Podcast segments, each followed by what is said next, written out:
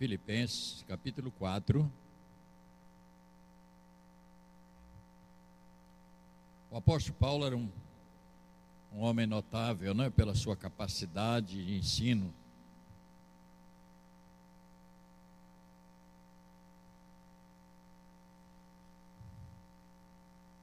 E ele falou aqui algumas coisas que eu gostaria de compartilhar com os irmãos. Isto vai nos ajudar.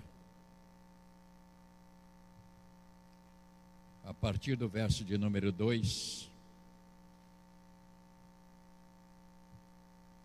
Eu acho que a palavra aqui é vódia, né? Deve ser. Deve ser isto, né? É isso, Robson? Então estou certo. Vamos ler a palavra do Senhor, irmão, juntos. Rogo-vos a Evodia e rogo a Sintique que penses concordiamente no Senhor.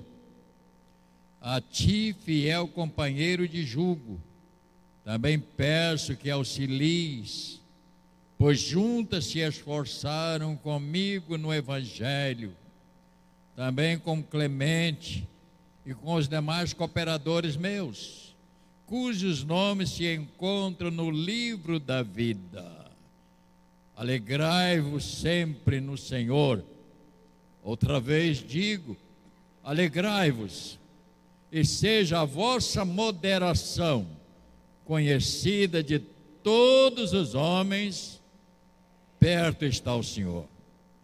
Não andeis ansiosos de coisa alguma, em tudo, porém, seja conhecida diante de Deus as vossas petições, pela oração e pela súplica, e com ações de graça. E a paz de Deus, que excede todo entendimento, guardará vosso coração e a vossa mente em Cristo. Que coisa fantástica, irmão e a paz de Deus, que excede a todo entendimento, guardará a vossa, o vosso coração e a vossa mente em Cristo. E aqui ele aperta um pouquinho o cinto de segurança. Finalmente, irmãos, finalmente, irmãos, tudo que é verdadeiro, tudo que é respeitável, tudo que é justo, tudo que é puro, tudo que é amável, tudo que é de boa fama. E se alguma virtude há, e se algum louvor existe, seja isto que ocupe o vosso pensamento. E o que também aprendestes, recebestes e ouviste e viste em mim. Isso praticai. E o Deus da paz será convosco. Isso é fantástico, né, irmãos? Que é que tem que ocupar o nosso coração? Que é que tem que ocupar? E às vezes nós somos tão ocupados com tanta coisa desnecessárias. Querido Pai, abençoa esta igreja do Senhor. Esse rebanho que não é de Rubem, não é de Paulo, nem de Pedro. Abençoa cada um. Que esta palavra ajude e aquilo que vamos ainda falar, Senhor, possa edificar a cada um. Porque nós precisamos, Senhor, estar edificados para poder superar e suportar as lutas que acontecem dentro deste mundo. Senhor, muito obrigado, em nome de Jesus. Os irmãos podem tomar o seu lugar, por favor.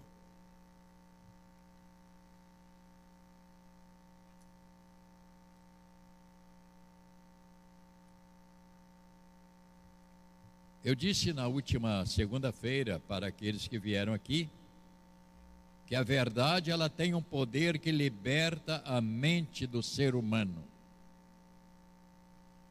A verdade, ela não pode ser corrompida. Não pode haver desculpa ou mentira A verdade, ela é como uma faca, ela tem seu perfil para cortar. Mas é verdadeiramente ela liberta a mente do ser humano. A Bíblia fala de uma mulher que foi buscar água. E ela não sabia o que ela iria encontrar pela frente dentro dessa caminhada. E ela pegou o seu cântaro e ela foi buscar a sua água, que era normal, estava com sede. Precisava até tomar banho, porque naquela época a água, a água tomava banho de canecão. Quantos aqui já tomou banho de canecão? Já, já tomou banho de canecão? Não é possível. até na bacia, né, irmão? Eu teve uma época da minha vida, você sabe o que eu fazia para tomar banho de chuveiro? Eu peguei um regador, botei um gancho na parede, enchia de água o regador e pendurava, ele virava ele ficava debaixo do chuveiro. Só para ter o prazer de tomar banho no chuveiro. Foi um tempo. Mas o banho de canecão. Então a vida é assim, a gente passou por essas lutas também, né? Então essa mulher foi lá buscar água. E essa mulher, ao chegar lá, em vez de encontrar água, encontrou um camarada lá que estava sentado, cansado da viagem, e ainda pediu água para a mulher. Eu falei, a senhora quer tirar uma água para mim? Estou com muita. O senhor não tem como tirar essa água. O ele começou a conversar com ela. Aí ele entrou no, na conversa com ela. Mas o que eu quero dizer foi o seguinte: esta mulher foi liberta. Quando Jesus disse a ela a verdade. Quando Jesus disse a ela, mulher, você acabou de falar uma verdade, eu acredito. Você disse para mim que não tem marido. Aí Jesus diz: É verdade. Esse que você tem não é seu. Isso é marido que você pega na esquina. E essa mulher saiu. Interessante você olhar esse texto, depois está tá em João capítulo 4, não precisa ficar lendo, porque não vai perder. Essa mulher, a verdade foi tão impactante no seu coração que ela esqueceu de levar água. Ela não levou, ela veio buscar água e saiu com a mão vazia e deixou, porque diz, a mulher deixou o cântaro. Ela falou: negócio de água, esquece. Esse homem falou algo para mim que mudou a minha vida. Seu coração foi tocado pela verdade. Porque a verdade liberta, ela transforma, ela muda o caminhar do ser humano. A verdade, ela tem um poder, como eu estou dizendo, Portanto, diante deste texto que lemos agora, quando Paulo fala sobre o que devemos, o que deve ocupar a nossa mente, nós chegamos então à conclusão de que como é difícil ser um cristão ou um crente dentro deste mundo cheio de mentiras. Irmãos, ser crente Eu falei com o bispo Walter um dia, o bispo Walter, ser crente é para macho. Ele olhou para minha cara assim, meio estandar, porque você para ser crente tem que ser mais forte demais. Você tem que ser uma pessoa com propósito. Você tem que ser uma pessoa que quer entrar no céu. E entrar no céu não é para covarde.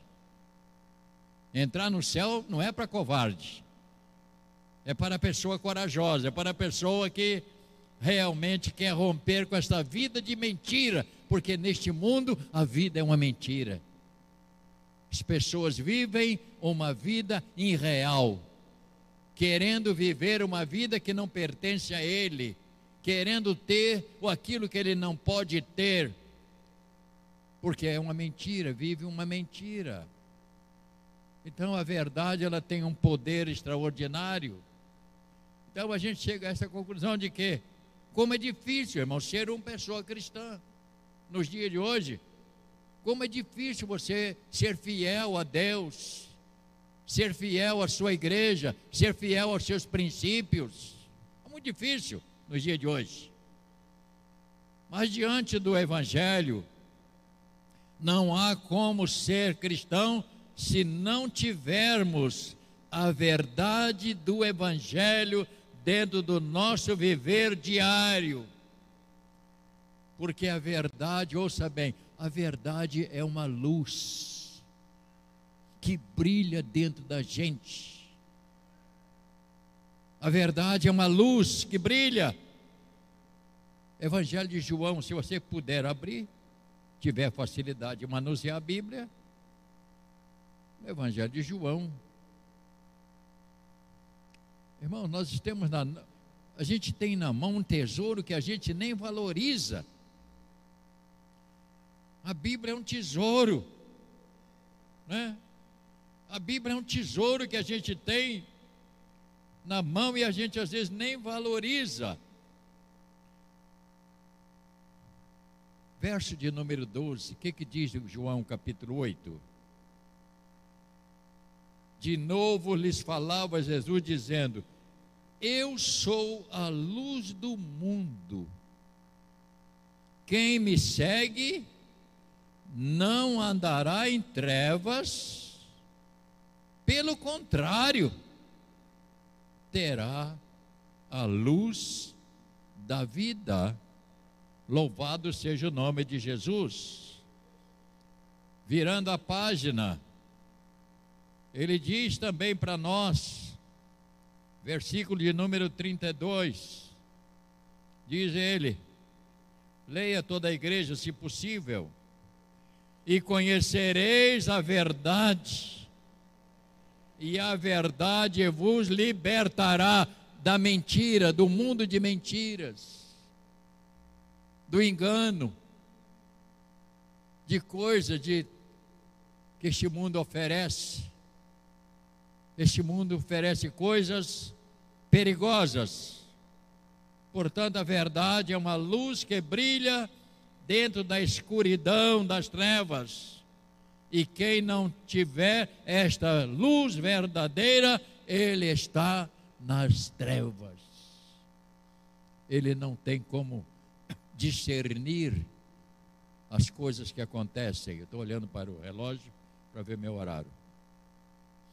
Porque o assunto, irmão, da Bíblia é que ela trata, não é nada desta vida, o foco é a eternidade, por quê? Porque o final de uma vida é na eternidade. Portanto, entenda isso: o final de toda pessoa que vive neste mundo não é o cemitério, não é o jardim da saudade ou da Sulacap. O final de uma vida é na eternidade. É lá que todo mundo vai bater na porta. Não há como escapar. Não é? Ele vai bater lá. Não é o final, é o desfecho do ser humano. O desfecho de um ser humano vai ser um dia você ter que encarar Deus. É como o mar. Os rios, né? você viu os rios? Todos os rios correm, vai parar onde, hein? Todos os rios vai parar no oceano, né? Ele anda para aqui, passa lá, um toma banho, joga água fora, cai nele outra vez, vem, joga, cai nele, vai tudo bater dentro do mar.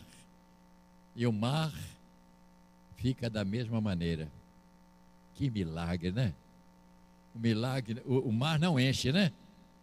Ele mantém estável. eu, eu sou muito, eu gosto muito de essas coisas, me atrai muito. Portanto, quando lemos com atenção esse texto, ele não fala, o mundo é, ele, ele fala para os cristãos. Esse texto não é para os de fora. Voltando lá para Filipenses. Esse texto não é para os de fora, porque a pessoa do mundo só pensa no mundo. Esse texto é para a gente, para mim e para você. É para a gente refinar a nossa mente. O que, é que eu estou pensando? Quantas vezes, quantos, quantos aqui são bem honestos comigo, com, com Deus principalmente? Quantas vezes você pega você mesmo, a sua mente, pensando em bobagem? Levante a mão. Como tem inocente aqui, gente. Tá cheio de inocente aqui, rapaz. Hein? Será que só sou eu? É único? Ah, agora começou algumas mãozinhas a fazer assim. Eu não estou falando bobagem, bobagem. Quantas pensando coisa que não deve, para quê?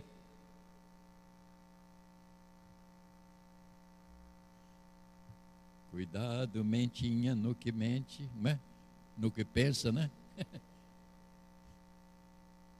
Quantas vezes a nossa mente, você está até lendo a Bíblia, de repente você não está lendo a Bíblia, você está em outro lugar. Sua mente está uh, igual borboleta, voando, né? Aí você volta para ler novamente. Custa para falta de concentração. Tem pessoas que têm essa incapacidade, ele não consegue parar. Ficar duas horas sentado numa cadeira lendo é para poucas pessoas, meu irmão. Tem que ter um, uma capacidade de concentração muito grande. Senão você não pode. É como estudar. Eu morava numa casa e tinha uns estudantes numa varanda, morava uma varanda grande lá, eles estudavam. E eu ficava vendo, às vezes, já 10 e meia, 11 horas da noite, pessoa, estudante com livro na mão. Não sentava para não cochilar, porque tinha que castigar. Você está balançando a cabeça, já fez isso? Já? Tem hora que tem que ficar de pé, né? Senão, se sentar, cochilo chega. Às vezes a concentração exige a gente parar. Portanto, quando lemos este texto, com atenção, não é para o mundo, ele fala aos cristãos que estão vivendo e esta, esta verdade o Evangelho é para isso, irmãos. Então eu quero terminar dizendo que a vida cristã não é uma fantasia. Não é uma fantasia. Ela é real. Ela é uma vida real. A igreja é real. A eternidade é real. O que estamos tratando aqui é real. Estamos tratando da nossa própria alma. Glórias ao nome do Senhor. Um dia nós chegaremos lá. Portanto, mais uma vez, leia o que está escrito aí. Filipenses, capítulo 4, verso 8. Leia. Finalmente, irmãos, tudo que é verdade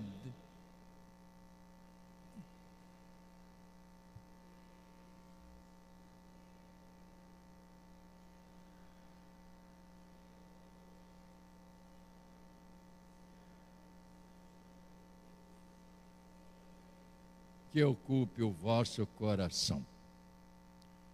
Se o nosso coração não estiver ocupado com essas coisas de Deus, irmãos, o que acontece? Nós estaremos vulnerável a aceitar qualquer coisa que você ouve ou vê. A nossa mente precisa estar enquadrada dentro da vontade de Deus. Esse é o Joninha. É o Janinha. Eu queria convidar os irmãos para nós orarmos um pouco essa noite. Vamos orar um pouco essa noite. Vamos pedir a Deus, Senhor. Eu queria que o Senhor trabalhasse cada dia o meu coração, para que eu possa ser esse tipo de pessoa que o Senhor quer, que o Senhor espera. E no final, como nós estamos fazendo, nós vamos ter uma palavra de intercessão porque a igreja precisa também. Portanto, você, se te puder ajoelhar, faça isto. Se não puder, por motivos justos, não quer dizer que você não deixa de orar também. Porque para orar, temos que orar.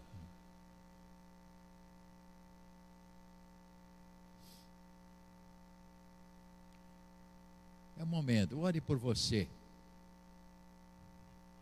Talvez você, né, dentro do que eu estou falando aqui, você tenha algumas dificuldades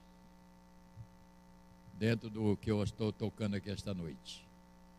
Dificuldade de manter o seu coração